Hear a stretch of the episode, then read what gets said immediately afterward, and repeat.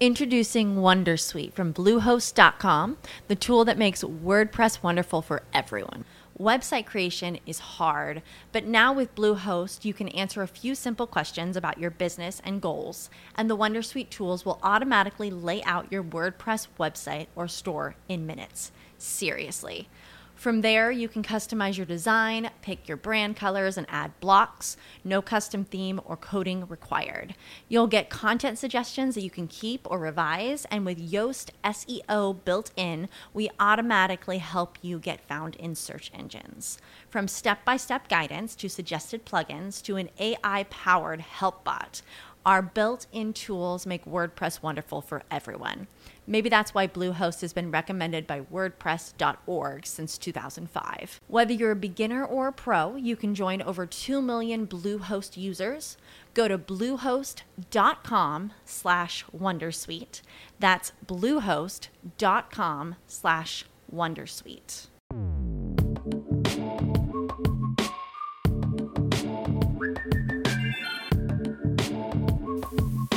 Saludos intrépidos. Este es el episodio 006 de un podcast donde tecnología, aeronáutica y astronáutica se unen para disfrute de su autor, arroba GER7, y espero que también para el vuestro. Si 4 kilobytes llevaron al hombre a la luna, imaginad lo que podemos hacer nosotros. Despeguemos.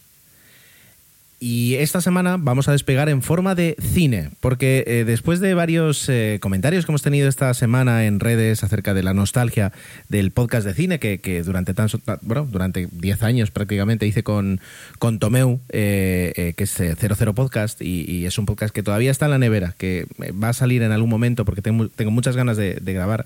Bueno, pues pensé, ¿por qué no voy a grabar en Intrépidos a la vez un podcast de cine o un podcast em, de contenido audiovisual. Y es lo que vamos a hacer esta noche. Y vamos a, repasar eh, la parte de tecnología, de aeronáutica y de astronáutica, pero en base a contenidos que hemos, que hemos podido ver eh, pues, recientemente o no tan recientemente. Y enseguida vais a ver un poquito eh, a qué me refiero. Antes de ello, merece la pena recomendar un podcast de la familia de la red de Milcar FM que justamente habla de cine, que es de Antonio Rentero y que se llama Preestrenos.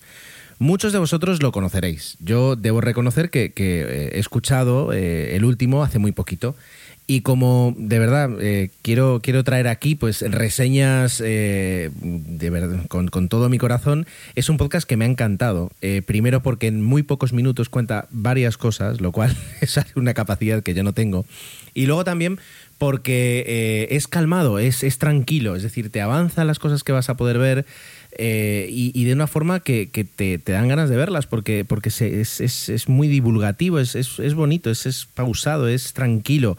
Eh, muy diferente a lo mejor a la forma yo acelerada que tengo y nerviosa de, hablar y de, transmitir las cosas a través del podcast. Así que digamos que en, ese aspecto un cambio a la hora de escucharlo eh, merece mucho la pena. Ya digo, preestrenos, está en, en preestrenos está en emilcar.fm y por supuesto en todas las aplicaciones que utilicéis para escuchar un podcast. Dicho esto, eh, comencemos.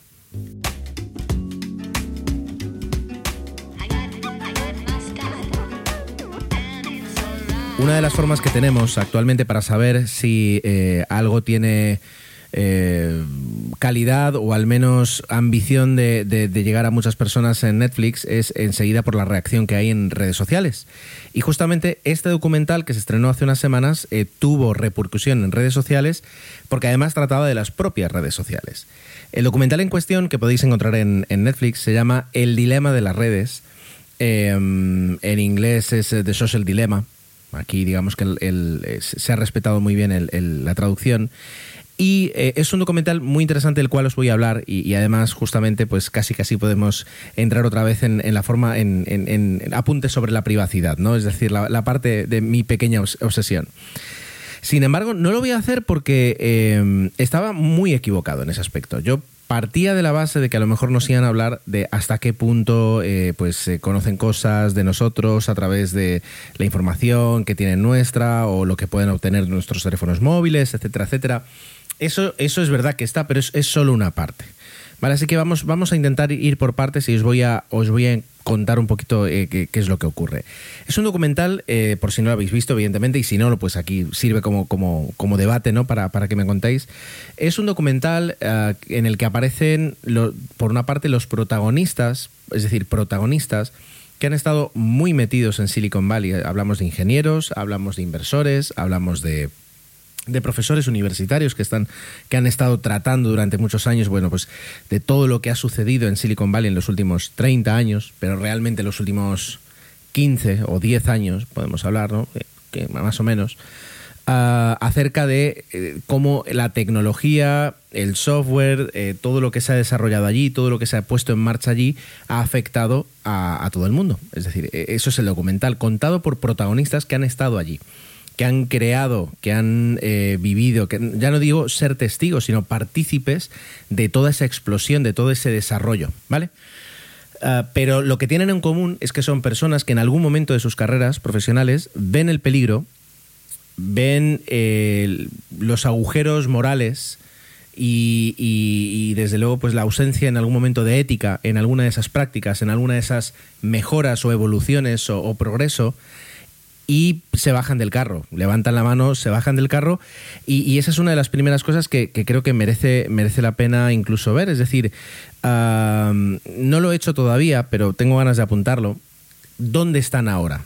Es decir, porque muchos de ellos han salido eh, pues de Facebook, de Twitter, de YouTube, de, alguna, ahora, Pinterest, por ejemplo, eh, y, han, y, han, acabado en, en, organizaciones, en propuestas, en empresas que buscan un desarrollo más ético de la tecnología y un desarrollo más eh, cuidado de la privacidad a la hora de compartir o a la hora de poner en marcha proyectos que tengan que ver redes sociales o que, bueno, que esté implicado Internet, digamos, ¿vale? Entonces, me parece que es un punto de partida muy interesante el, ver dónde están ahora esta gente que se ha arrepentido, que ha visto, ya no digo las orejas del lobo, sino que ha visto el lobo entero, y, dónde ha acabado, es decir, dónde, qué, trabajo está haciendo, que por qué está luchando.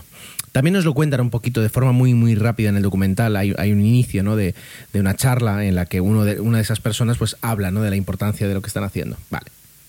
Pero en general eh, es, es algo que merece la pena a esos testimonios, porque si no quedaría sería un poquito duro, les acompaña pues una parte digamos eh, teatralizada en la que eh, bueno pues vemos planos y vemos bueno, unas, cuantas eh, escenas de una familia compuesta pues padre, madre y creo que son tres hijos, donde la hija mayor es, es un poquito la, más eh, despierta en cuanto, a, en cuanto al peligro que implican las redes sociales, luego hay un hijo adolescente y luego hay una niña que tiene 11 años que se está iniciando. ¿no? Entonces, eh, algunas de las cosas que nos van contando en el documental luego se teatralizan para que eh, yo creo que sirve mucho para ayudarnos a, traducir. Es decir, te están contando algo que puede que entiendas más, puede que entiendas menos, pero luego te traducen en cómo en un hogar, eh, digamos, modelo o en un hogar, sí, en un hogar, digamos, eh, prototipo, pues, pues es eso que te están contando, cómo lo ves, ¿no? Es decir, la adicción al móvil, bueno, pues cómo lo ves. O,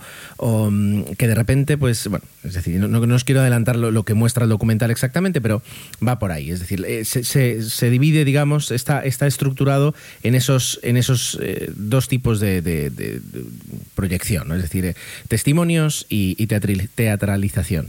Bueno, me entendéis, disculpadme. Ah, por otra parte, luego, es decir, el documental, que es una hora y media de documental, es decir, se estructura en dos bloques claros.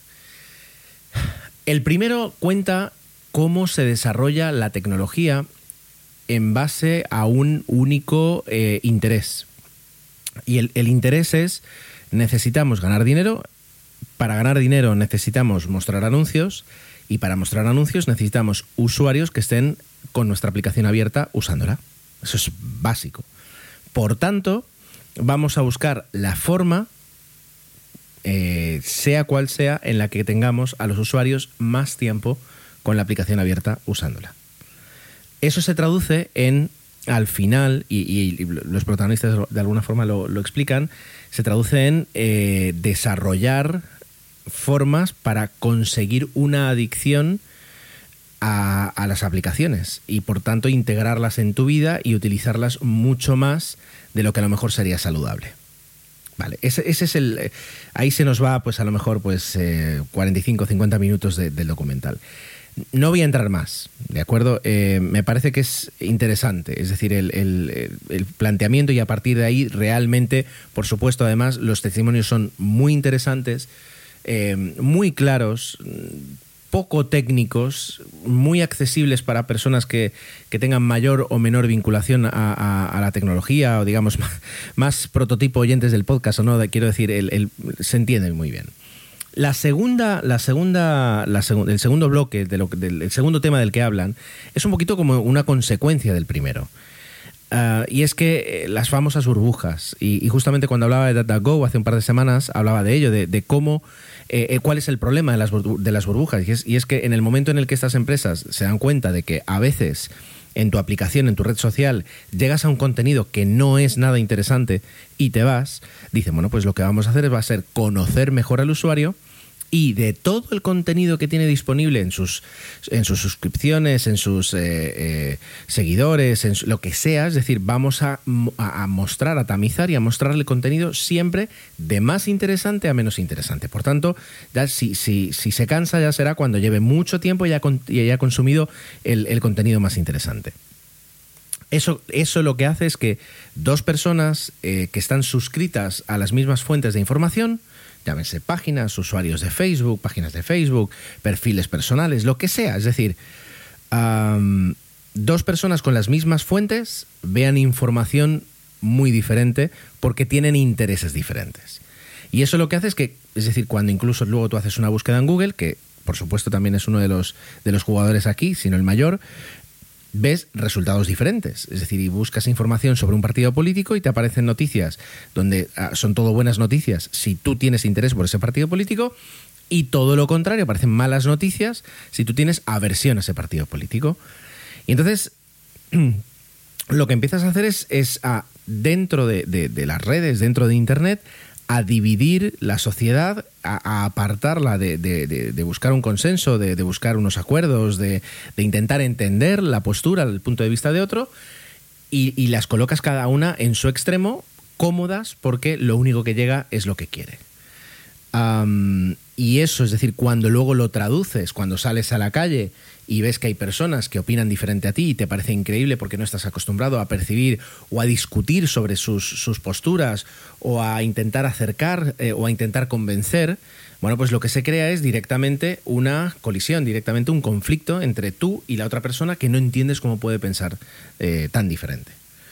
Em, claro, las consecuencias finales que se nos muestran en el documental pues son muy graves, porque eh, incluso nos ponen a nosotros en España como, como un ejemplo de cómo se puede llegar a romper la sociedad y son cosas pues, que han pasado pues hace unos años en España, que han pasado también en Francia, que en Estados Unidos están pasando y es la radicalización un poquito de la opinión pública eh, y el Introducing Wondersuite from Bluehost.com, the tool that makes WordPress wonderful for everyone.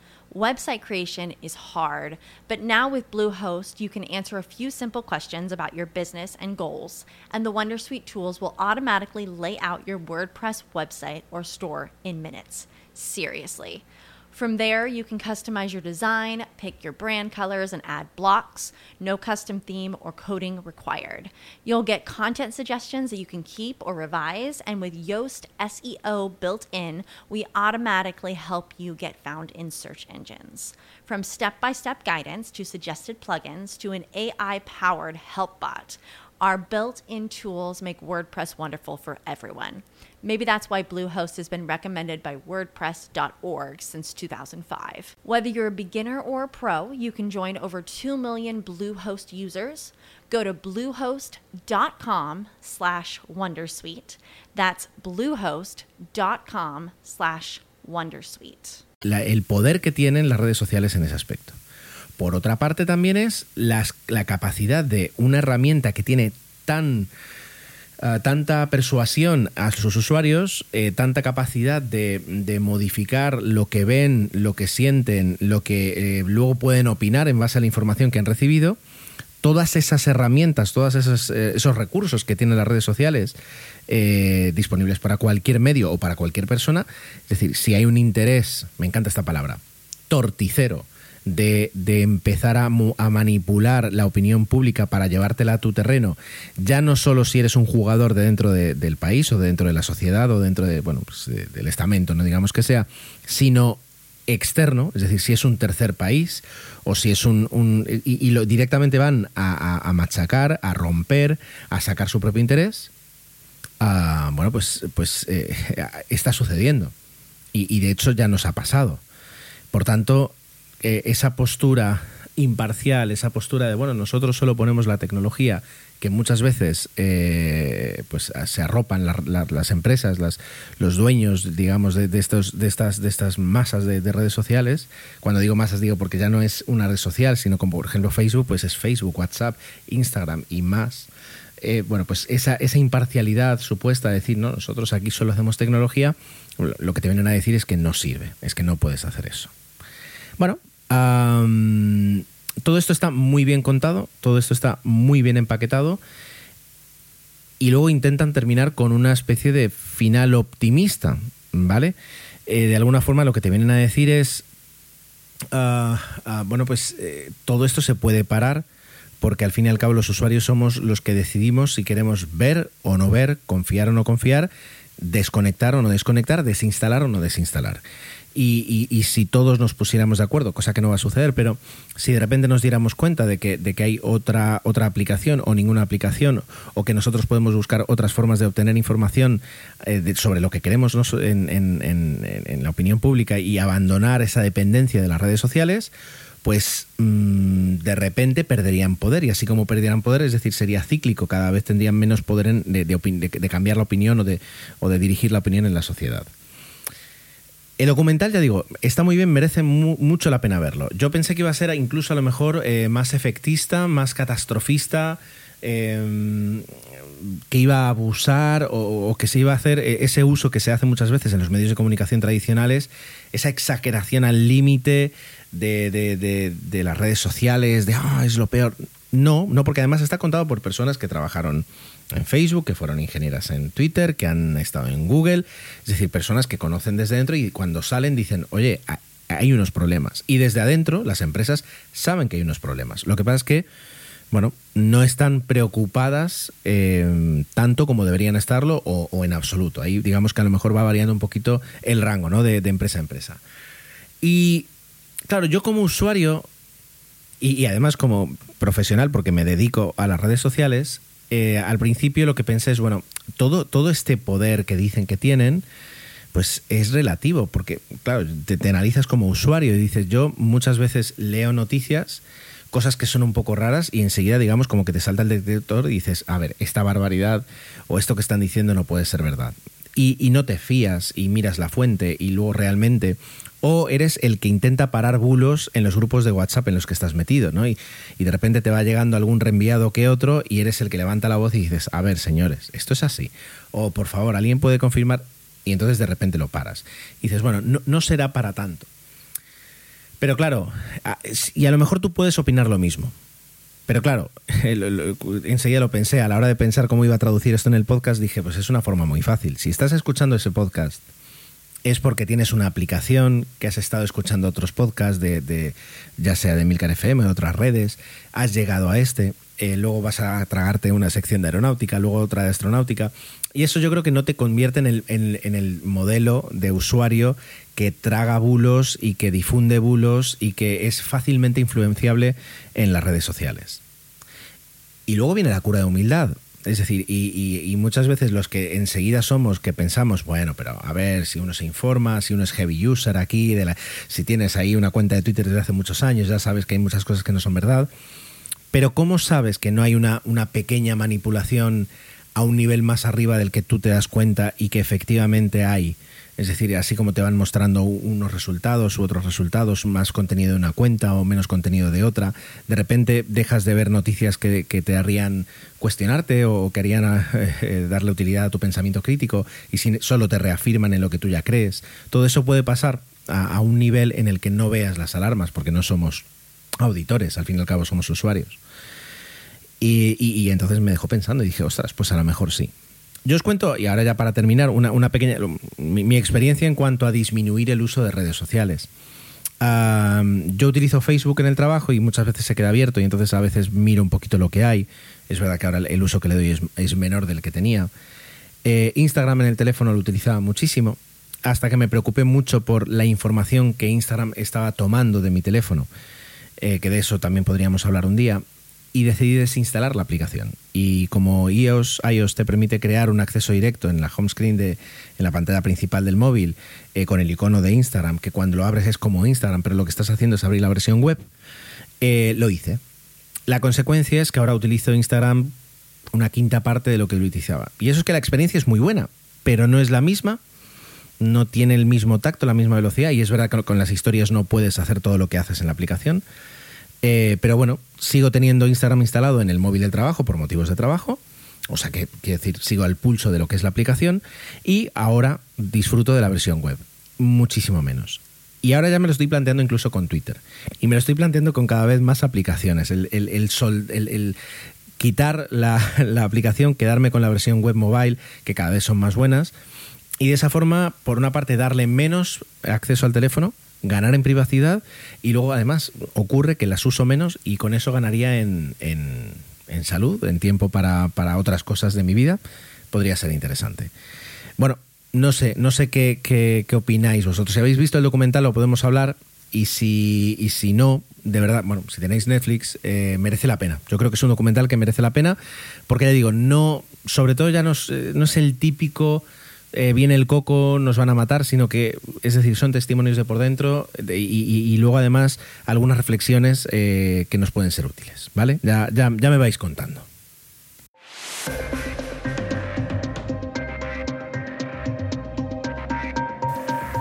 Y aquí eh, voy a reconocer que he hecho un poco de trampa. Y es que a la hora de pensar en contenidos actuales me salía uno perfecto, como dije en el último podcast, para la parte de tecnología y otro para la parte de astronáutica, pero en aeronáutica no iba, no tenía algo tan, tan rápido eh, para referirme pues a una pantalla, ya fuera serie, miniserie o, o cine. Y me he ido a una, porque además la encontré justamente navegando entre una aplicación y otra, de repente encontré el resultado o un volver a ver, y, me puse el otro día a, a recordar Sully, la película de Clint Eastwood de 2016, protagonizada por Tom Hanks, por eh, Aaron Eckhart y por Laura Linney, eh, sobre el, digamos, comillas, milagro en el Hudson, sobre el accidente del 15 de enero, si no voy mal, creo que fue 15 de enero de 2009, de un, de un bueno, accidente, incidente, amerizaje, de un avión que se queda sin potencia en los dos motores y ameriza en el río Hudson vamos allá. Es decir, la película nos cuenta exactamente lo que, lo que acabo de decir. Es decir, yo creo que todo el mundo, mucha gente recordará, o si no lo recordará, recordará la película, que hace 11 años pasó eso. Es decir, llegó eh, un avión que despegaba, al minuto por ahí, es decir, al minuto una bandada de pájaros pasa a través del avión, o mejor dicho, el avión pasa a través de la bandada de pájaros, los pájaros se meten dentro de los motores, apagan los motores porque los destrozan, Ah, y, el avión se queda sin potencia. Y el comandante toma una decisión valiente y, difícil de no dar la vuelta e intentar aterrizar en la pista que acaba de dejar, sino que continúa el vuelo y decide aterrizar en el río Hudson, eh, con una, bueno, aterrizar, amerizar en el río Hudson. Em, pues la pericia a la hora de amerizar, eh, unido al diseño del avión y a las pruebas y a las certificaciones que tenía el avión, unido a unos, una ayuda que se presta enseguida y por parte de, bueno, incluso de los ferries que cruzaban el río Hudson en ese momento y, bueno, pues de submarinistas, es decir, todo se puso en marcha, todo funcionó y se pudo rescatar a todos los pasajeros que más allá de alguna neumonía y de, algún, de algún resfriado, pues eh, todos los pasajeros, los 150 pasajeros y tripulantes, salieron ilesos. Em, eso quedó ahí en ese momento y lo, voy a unir un poquito, eh, permitidme, con, lo que acabo de contar. Yo tuve la suerte y para mí el privilegio de ser invitado por parte del equipo de Twitter en España a ver un preestreno de esta película en, las oficinas de Warner España. Esto fue pues en 2016, a finales de 2016. Yo entonces, eh, justo, es decir, coincidió con, unas reuniones que tenía en Madrid, pude asistir y para mí fue una de las experiencias más bonitas que tuve. Ya no solo por estar en las oficinas de la Warner, eh, con lo que te gusta el cine y de poder estar en una sala pequeñita que está hecha para, para ese tipo de, eventos y para, entiendo que visualizaciones eh, propias de, la, de, la, productora, de la distribuidora, pues aparte de, de estar ahí, el poder ver la película a mí me dejó las piernas temblando prácticamente porque cuando la ves por primera vez te impresiona mucho. Eh, realmente un poquito revivir, meterte en, la cabina de ese avión y, ver todo lo que pasó.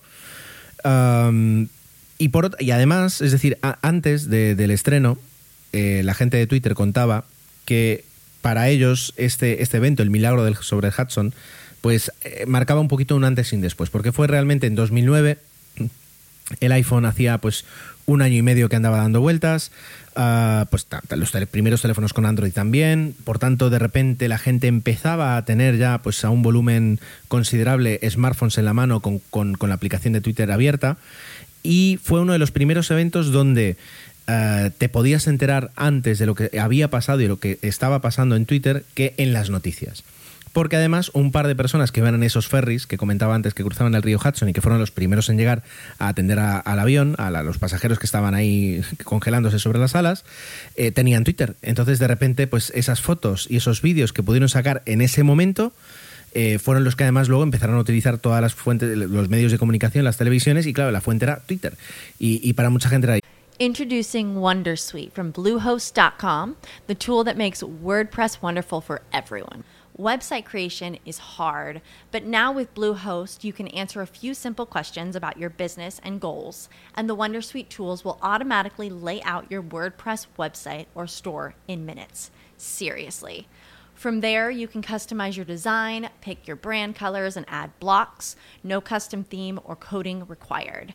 You'll get content suggestions that you can keep or revise, and with Yoast SEO built in, we automatically help you get found in search engines.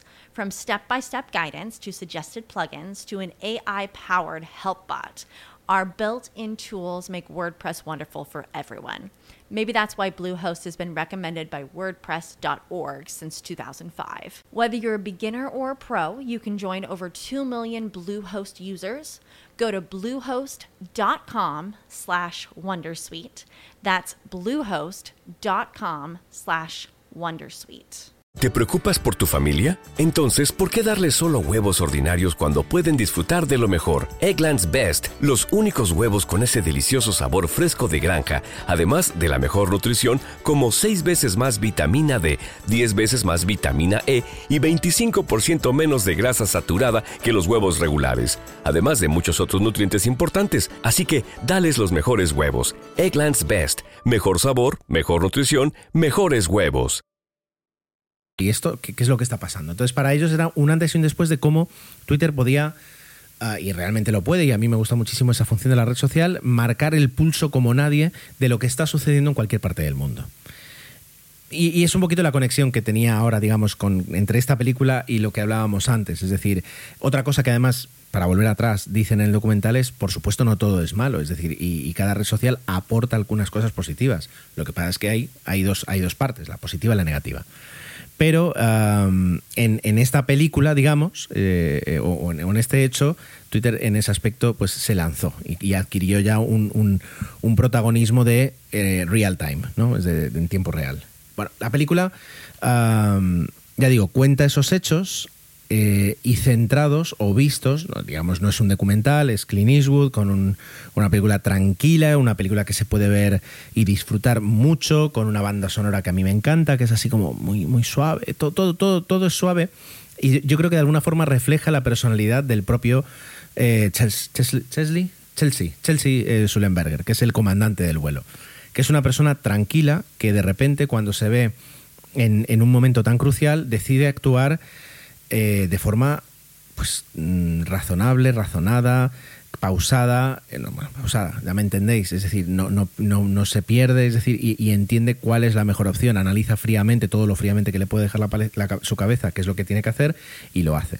Entonces, yo creo que ese, espíritu de tranquilidad, que si luego veis vídeos de, de, Sully en, en, en, YouTube, que hay un montón de charlas y, diferente, lo veréis, pues eh, refleja ese tipo de persona. Y la película está, está como acondicionada al personaje. Al fin y al cabo, además, se llama como él, ¿no? Debo decir que, es una película además que, el propio Sully estuvo asesorando, estuvo eh, en el plató, es decir, en los platós, en los sets de, rodaje, estuvo en, Nueva York cuando se hizo eh, pues parte del rodaje en Nueva York, por supuesto. Compartió tiempo con Tom Hanks, que es el protagonista, que es el que, eh, digamos, representa su papel, y pues de alguna forma tiene el beneplácito de, Sully. Es decir, de alguna forma aprueba que esa película pues, pues refleja bastante bien lo que, lo que ocurrió. Hay una cosa, digamos, que también es importante y que merece la pena decir que, que eh, cambia, ¿no? Es decir, o, que está dramatizado, nunca mejor dicho, y es uh, la investigación posterior. Por supuesto, se inicia una, investiga una investigación acerca de lo sucedido y en la película esa investigación se dramatiza y hace que sea muy incisiva eh, contra los pilotos y, o, digamos, intenta enseguida culpabilizar a los pilotos. A ver, es decir, eh, hasta cierto punto las investigaciones que se hacen de los accidentes, es decir, eh, se, se, mira, digamos, de igual forma o, no se perdona a nadie, no, hay, no, hay presunción de inocencia, o sea, hay presunción de inocencia, me refiero, se mira, se mira mal a, todo el mundo. Es un poquito como las películas que vemos a veces de policíacas, donde de repente eh, pues no, no, pensará que soy yo el asesino, yo pienso que cualquiera puede ser el asesino. Pues aquí pasa lo mismo. En una investigación de repente dices, bueno, puedo estar hablando con la persona que se ha equivocado o no. Entonces hay que ser muy frío, muy imparcial y no enseguida prestar a, a pobrecito, usted es el héroe, porque, y, y, quien haya visto algunos, algunos documentales de Mayday, catástrofes aéreas, sabrá que a veces eh, cuando bajas del avión le dices a un comandante, usted es un héroe, me ha salvado la vida, y seis meses después averiguas que fue el propio comandante el que causó el problema. Entonces, bueno, pues la, la, investigación, aunque fría, imparcial, y bueno, pues como toda investigación es, no tiene esos tintes personales, no, no tuvo esos tintes personales. Y, y por eso Sully pide eh, que se cambien los nombres de los investigadores para realmente añadir ahí, digamos, una capa de ficción. Y en ese aspecto, uh, a lo mejor la película no es que no sea muy real, con la o sea, muy fiel a la realidad, sino que uh, simplifica mucho y como que van directamente a un punto en el que pues se, se puede generar un buen diálogo. Es cine, está dramatizado, o sea, no, no estoy diciendo nada malo, simplemente indico pues eso, es decir, que, que mm, si os extraña algo durante el proceso de investigación, pues, eh, pues es normal, es normal. La película, y, me lo dejo casi casi para el final, a mí me encanta, está troceada, es decir, um, no, no, no, es que sea de Quentin Tarantino, donde vas viendo partes primero, partes después, sino que eh, la película es fiel, digamos, con respecto a, después del accidente, qué es lo que sucede después del accidente. Eh, y luego lo que vas viendo son diferentes flashbacks, que son diferentes momentos en toda la cronología de lo que pasó, ¿vale? Para que luego, es decir, así como vas llegando al final, vas teniendo todas las piezas y puedes entender qué es lo que pasó. Pero al principio no tienes esa, esa noción tan completa. ¿Es un error o es un acierto? Para mí es un acierto. ¿Por qué? Porque eh, lo que te muestra, y eso es algo que, que realmente luego cuando yo vi el preestreno y luego hubo una charla con, con un comandante de una, de una compañera española que, que, estaba ahí, digamos, como para aportar hasta cierto punto pues su opinión profesional de lo, de lo que está pasando en la película. Y, y, por cierto, su opinión era muy buena acerca de la fidelidad con la que se intentaba tratar todo. Pues lo que te muestran son dos cosas. Primero, que, eh, claro, tú como comandante, como piloto, como copiloto, eh, sobrevives a algo así pero, pero luego el, trauma viene después, el, el, el estrés postraumático viene después, lo que te quita el dormir, lo que te hace ver eh, que estés eh, fuera de un poquito de ti, viene después. Y, hace que, incluso haya momentos en los que no recuerdes perfectamente lo que pasó, a lo mejor. Y yo creo que, las personas que han tenido accidentes, eh, pues sea de tráfico o digamos, situaciones traumáticas en su vida, eh, una de las cosas comunes es que tardan mucho en conectar las piezas y en, en, recordar otra vez la historia completa. Y la película te, lo muestra así. Entonces, para mí, en ese aspecto, es, es un acierto. Y, luego, por otra parte, la película se empeña en, mostrarte cómo después de un, de un, accidente o después de un incidente, como lo queráis llamar, el piloto se encuentra muy solo. Y es que, eh, claro, es decir, volvemos. Alguien ha sido responsable, el fabricante, eh, el aeropuerto, el control aéreo, el piloto o la compañía, normalmente, más o menos. Mm, porque luego alguien puede decir, bueno, causas meteorológicas, bueno, pero entonces si alguien dejó volar, eh, ¿por qué? es, es, complicado y, no me considero, aunque me gusta y he leído informes de accidentes aéreos, no creo que tenga la potestad suficiente como para aquí ponerme a hablar de cómo se hace una investigación. No, no, no lo sé. Y, y si intentar hacerlo creo que sería malo. Pero en el momento en el que tú eres un posible responsable de lo que ha pasado, eh, nadie te abraza. Y, digamos, en, esa, en ese coloquio el piloto decía, si os fijáis, las únicas personas que están cerca de ellos son el sindicato, que para eso está, para, para apoyarte en momentos donde nadie más te apoya. Entonces, em, es, interesante ver eso, es decir, no, no al, personaje de Sully como un héroe que luego, sino es decir, como una persona que ha sufrido algo muy gordo que todavía está luchando para entenderlo y que, digamos, tiene que compaginar toda esa investigación con, asumir lo que acaba de hacer. Eh, es, en ese aspecto es muy interesante. Por último, anotación, si os gusta Nueva York, os va a gustar esta película, porque sucede en Nueva York, eh, hay algunas escenas, hay unos momentos de enamoramiento entre, entre la ciudad, esos planos generales que a mí ya me bastan para prácticamente para que me guste una película. Y luego hay un par de momentos, y si la habéis visto lo sabréis, y si no os acordáis tenéis que verla otra vez, y si no lo habéis visto ya solo merece la pena. Y son momentos en los que eh, de repente mm, Nueva York vuelve a tener un avión volando muy bajo en un sitio donde no debería volar. Y se crean un, par de momentos, literalmente son dos momentos en la película, donde hay una cierta, no reflexión, sino una cierta pausa Mm, por parte de, personajes, etcétera, como diciendo, ¿qué está pasando aquí? Nosotros ya vivimos esto. O, hay, una especie como de déjà vu, una duda de si es un déjà vu.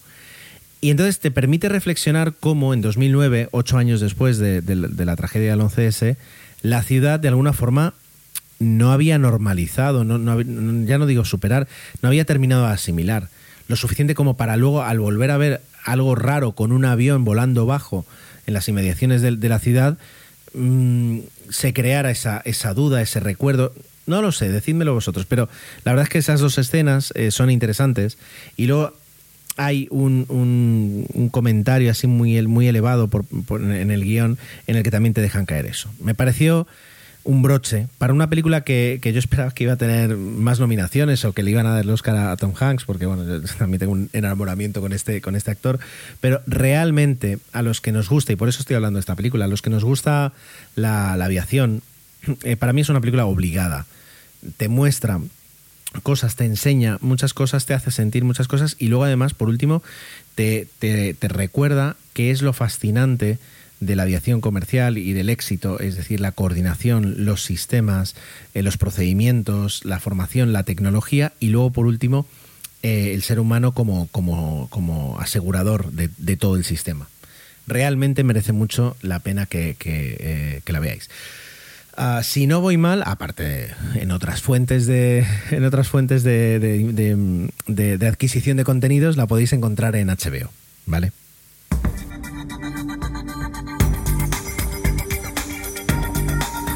Bueno, y por último, terminamos con, un documental que comenté la semana pasada que iba a ver, que iba a traer aquí para, hablar. Y realmente eh, lo traigo y me ha encantado. Es decir, eh, estaba mirando antes cuando me informaba un poquito en la IMDB acerca del Challenger. En inglés es Challenger The Final Flight y en inglés es, en castellano es El último vuelo del Challenger. Tiene un 8 en la IMDB, que bueno, en 8 tampoco en la IMDB es tanto, pero realmente es un poco mm, una muestra de que, de que sí, de que el documental funciona muy bien. ¿Qué nos cuenta el documental? Bueno, pues evidentemente el último vuelo del Challenger. Eh, claro, ahora me quedo así, digo, estamos todos en la misma página, sabemos lo que pasó eh, en, el 86 eh, con el accidente del Challenger, porque Puede que haya personas muy jóvenes que ni les suene. Puede que haya personas que, sí tengan más o menos mi edad, un poquito menos, pero como no les gusta la, astronáutica, pues nunca, nunca se habían parado a pensar, les sonaría de, de muy lejos, etcétera, etcétera. Bueno, pues justamente el documental, si no conoces lo que, lo que pasó, te lo va a contar muy bien. Y, el documental, vamos a, recordar, son cuatro episodios, es una miniserie. Son cuatro episodios, cada episodio tiene entre 50 minutos y una hora. Creo que hay uno que tiene una hora y el resto tiene 50 minutos, si no voy mal. y hace un repaso. ¿De acuerdo? Eh, vamos además a, entender que empieza explicándote el, principio prácticamente de por qué existe el transbordador, luego pasa a, cómo funcionaba. Bueno, es decir, quiero decir, primero te habla de, lo que es el transbordador, la idea del Challenger, etcétera, bueno, todas estas cosas. Luego ya entra con el vuelo, te cuenta por qué este vuelo era tan, especial. Y luego te explica pues que el accidente y, eh, como dicen los americanos, el, aftermath, ¿no? Es decir, las consecuencias y todo lo que levantó el accidente. ¿Vale? Quiero decir que si alguien no tiene ni idea de, lo que le pasó o, realmente tampoco, ya solo por ver un buen documental merece mucho la pena. Y no te vas a perder, no van a dejar que te pierdas, ¿vale? es verdad que el documental luego se para eh, después de, pues, de, entender, de que se cierre la etapa en la que se entiende qué es lo que ocurrió y podía continuar, podía continuar con más investigaciones, con más responsabilidades eh, y luego incluso en, cómo luego la NASA deshace un poquito esos pasos que dio a la hora de, solucionar los problemas que, que el accidente del Challenger. ¿Vale? vamos a partir de la base y para hablar un poquito aquí, para que se entienda de, que, de, lo que supuso el Challenger. El Challenger, el otro día lo leí en la Wikipedia, eh, empieza a planearse antes incluso de que el hombre llegue a la Luna. Eh, claro, la, NASA tiene un problema y es que sí, sí, todo es genial, somos muy guays, vamos a llegar a la Luna, pero cada misión cuesta un potosí. Y aunque a nosotros eso nos encanta y nos vaya muy bien, eh, el, eh, el, ciudadano americano, digamos, que paga los impuestos, llegará un momento en que, en que va a cerrar el grifo. Y entonces hay que ofrecer algo que sea muy diferente y que sea reducir costes mucho. ¿Cómo? Con un vehículo, un orbitador reutilizable. Hasta ahí todo bien. ¿Para qué? Para que haga un montón de misiones y tú lo bajes y la idea era que podrían operar dos, vuelos, dos lanzamientos al mes. Entonces con todo eso se desarrolla la idea. Y cuando se presenta en el 81 el lanzador, eh, el, bueno, el, Space Shuttle, el transbordador espacial, que ese es un, tema que se confunde. El transbordador espacial no es la nave, eso es el orbitador. El transbordador espacial era el sistema, eran todos los cohetes, lo, lo que permitía eh, colocar al orbitador en órbita y luego bajar. Bueno, pues todo eso, es decir, eh, cuando se presenta, la sociedad americana se enamora y se convierte en un icono pop. Y el otro día lo hablábamos con Santi fuera de micro, cómo todos siendo niños, todos los que seáis de mi generación, hemos tenido en algún momento algún juguete con forma de transbordador espacial. Entonces se convirtió en un... disculpad se convirtió en un icono, más allá de, eh, en un objeto o en una nave, es decir, eh, un icono de la modernidad, del futuro, de lo increíble que era la, raza humana a la hora de conseguir colocar naves que luego aterrizaban como aviones y luego se volvían a utilizar. Pues el documental parte de ahí. Entonces, ese, ese enamoramiento a la vez es una presión para que el transbordador vuele lo que tenga que volar. Y a partir de ese momento es cuando, cuando existen esas presiones, es cuando empieza a eh, haber lugar para que se den fallos. Y en este caso se da un fallo. Una de las cosas que yo no sabía, porque ya digo, a mí me pilló pequeño y había leído, pero nunca en tan, tan, evidentemente no había chupado cinco horas de documental acerca del accidente del Challenger, es que, em, claro, yo con el tiempo aprendí cuál había sido el fallo, que no os lo voy a decir para que lo entendáis mejor, pero es que en el documental, y es interesante, lo que te vienen a decir es, no hubo que investigar para saber cuál era el fallo. Ya se sabía de antemano cuál era el fallo. De hecho, había personas que habían denunciado que eso podía pasar. Y eso es lo, alucinante. Y te lo cuentan muy bien. Es decir, eh, cómo todo, es decir, la, cadena de presión, la cadena de, cómo se rompen las cadenas de mando, es decir, cómo no funcionan como deberían funcionar, todo eso eh, te lo cuentan perfectamente. Y es alucinante el ver cómo algo tan claro eh, como decir, yo qué sé, se ha roto esta bombilla, de repente llega un momento en el que en el que invitas a la gente a cenar a tu casa por la noche sabiendo que no tienes luz, ¿no? Es decir, es un ejemplo absurdo, pero como al final lo que debería ser un, para nada se convierte en un por supuesto. Y es fruto, pues eso, de las presiones, y, las presiones llevan a errores, pero los callas y luego pides, eh, y luego los famosos descargos de responsabilidad, pues yo no he sido, yo no he sido. Al final, más allá de quién fue, quién no fue, era, había personas dentro. Siete astronautas que murieron. Siete. Y luego además cuentan, y es muy interesante, y esto yo creo que es entre el primer y el segundo episodio, por qué este vuelo era tan especial. Claro, nuevamente, NASA, dinero para las misiones. Eh, ¿Qué es lo que hacen? Pues empiezan a acercar estos vuelos a la población. El, decir, bueno, pues es, es, decir, el transbordador ya no es un, algo para astronautas, para personas que son como héroes que están fuera de tu alcance, sino que personas es decir, normales y corrientes, pueden también subirse a esto. Es decir, y pueden tener su eh, importancia en, la carrera espacial o, mejor dicho, en el programa espacial.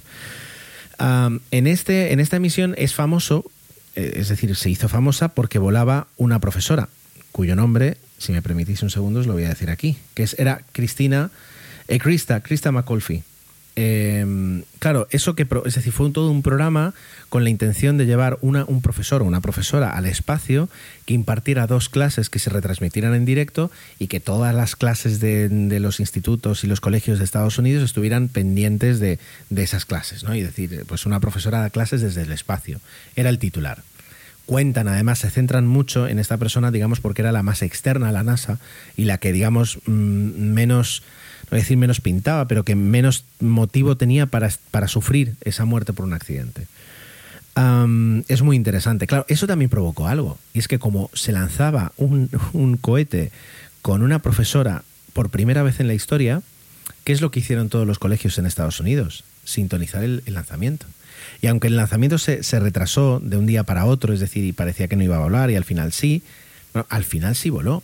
Y, entonces estaban todos los colegios de Estados Unidos mirándolo y de repente cuando, cuando explota el, transbordador, el, transbordador eh, dicen, pero esto es normal, esto no es normal, mucha gente no había visto nunca un lanzamiento y entonces es en plan, pero ¿qué, qué ha pasado?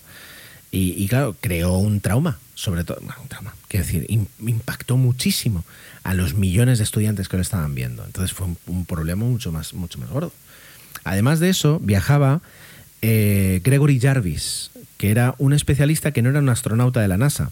Gregory trabajaba, eh, te lo cuentan, para una empresa que fabricaba satélites y de alguna forma la NASA también tiende la mano y dice, oye, si tú haces satélites que luego nosotros te llevamos al espacio, pues hacemos que una de tus personas, ingenieros, venga con nosotros al espacio, sea el que lo pone en órbita eh, mm, y de, en primera mano pues confirme que todo está funcionando y, si pasara que hay que hacer algún tipo de, no digo reparación, pero algún tipo de ajuste, pues esa misma persona se, pues, está allí, digamos, más cerca para, para solucionarlo. Y encima eh, volaba Ronald McNair, que era la segunda misión de este astronauta afroamericano. Y si no voy mal, era la segunda vez que volaba un astronauta afroamericano eh, en, la historia de la NASA. Y también era la segunda vez, creo, si no va por ahí, es decir, que eh, Ellison Onizuka, que era también su segundo vuelo, que era el primer astronauta asiático. Entonces era como un crisol, una especie como de, del futuro, ¿no? Es decir, personas de diferentes eh, razas, de diferentes nacionalidades, bueno, nacionalidades creo que no, pero es decir, profesores, era como, como todo muy heterogéneo eh, muy como el, futuro de la NASA y de repente fue lo que, lo que reventó. a ver, el documental está muy bien hecho. Te lo cuentan muy claramente. Tienen una barbaridad de eh, material documental. Merece mucho la pena ver todo ese material. Pero luego a mí lo que me ha dejado alucinado es la cantidad de testimonios que tiene. Entrevistan a todo el mundo prácticamente que esté vivo. Si no lo entrevistan es porque ha fallecido. Pero entrevistan incluso pues, a los responsables de la NASA, que ahora deben tener pues, 90 años, que, de alguna forma luego fueron los responsables de lo que pasó ahí. Entrevistan a todo el mundo y además son entrevistas muy bien elegidas, la localización, lo que te cuentan, los cortes, no se hace excesivo. Quiero decir, eh, está clavado para combinar esa parte, digamos, de mm, contenido que han conseguido y por otra parte los testimonios. Y entonces van humanizando. Y, ya no solo se queda en el accidente, sino que se queda en una investigación que se hace después del accidente para llegar a la causa y para darte cuenta, es decir, el cómo la NASA de repente cae en que lo estaba haciendo todo muy mal. Pero, pero que realmente no, no yo creo que esto es un, un poquito una opinión mía, no se daban cuenta porque estaban en otra dinámica. Y de repente cuando dicen, pero ¿cómo, ¿cómo hemos sido capaces de hacer esto? ¿no? Es decir, hay personas que lo ven más, personas que lo ven menos. Luego el sistema de proveedores, es decir, bueno, e, e, es muy interesante. Y por último, así como en la sección anterior hablábamos de un punto optimista para el final, aquí es un punto pesimista para, para el final. Y es que después de todo lo que ves, eh, de todos los errores que se cometieron, pues eh, podrías pensar que la NASA tomó buena nota y que nunca volvió a repetir eh, alguno de esos fallos pero no es así. Por supuesto, a ver, es decir, lo que causó el accidente del Challenger nunca más falló en, los en, la historia de los transbordadores espaciales. Pero ah, en 2003 se perdió el Columbia, murieron otros siete astronautas y también fue por una combinación de eh, errores, de presiones, de jerarquías mal aplicadas, de eh, soberbia etcétera, etcétera, etcétera. Es decir, eh, de alguna forma, todo lo que había aprendido la NASA, el, el que mm, por muy, mucho, muy, NASA que fueran, no eran perfectos ni eran eh, todopoderosos, de alguna forma se perdió hasta, hasta cierto punto. Eh, o, o, hasta el punto necesario para volver a perder un segundo transbordador.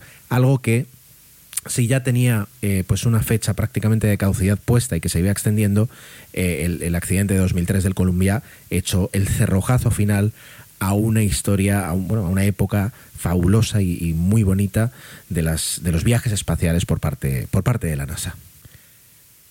Y bueno, esto es todo esta semana. Uh, son tres contenidos de los que os, he hablado, como, como en un podcast prácticamente de cine, que están disponibles tanto en Netflix como en HBO, plataformas que creo que ya están prácticamente en todos los países del mundo. Y si no estáis suscritos, los periodos de, los periodos de gracia, de, gratuitos de una semana, un mes, pues permitirían ver que, que, lo pudierais ver sin ningún problema. Así que de verdad os lo recomiendo. Uh, y por mi parte, eh, pues muchísimas gracias por el tiempo que habéis dedicado a escuchar este episodio. Espero, por supuesto, vuestros comentarios en emilcar.fm barra intrépidos, donde también vais a poder encontrar eh, los otros medios de contacto y además conocer otros podcasts como preestreno eh, de la red de emilcar.fm. Muchas gracias y hasta la próxima semana.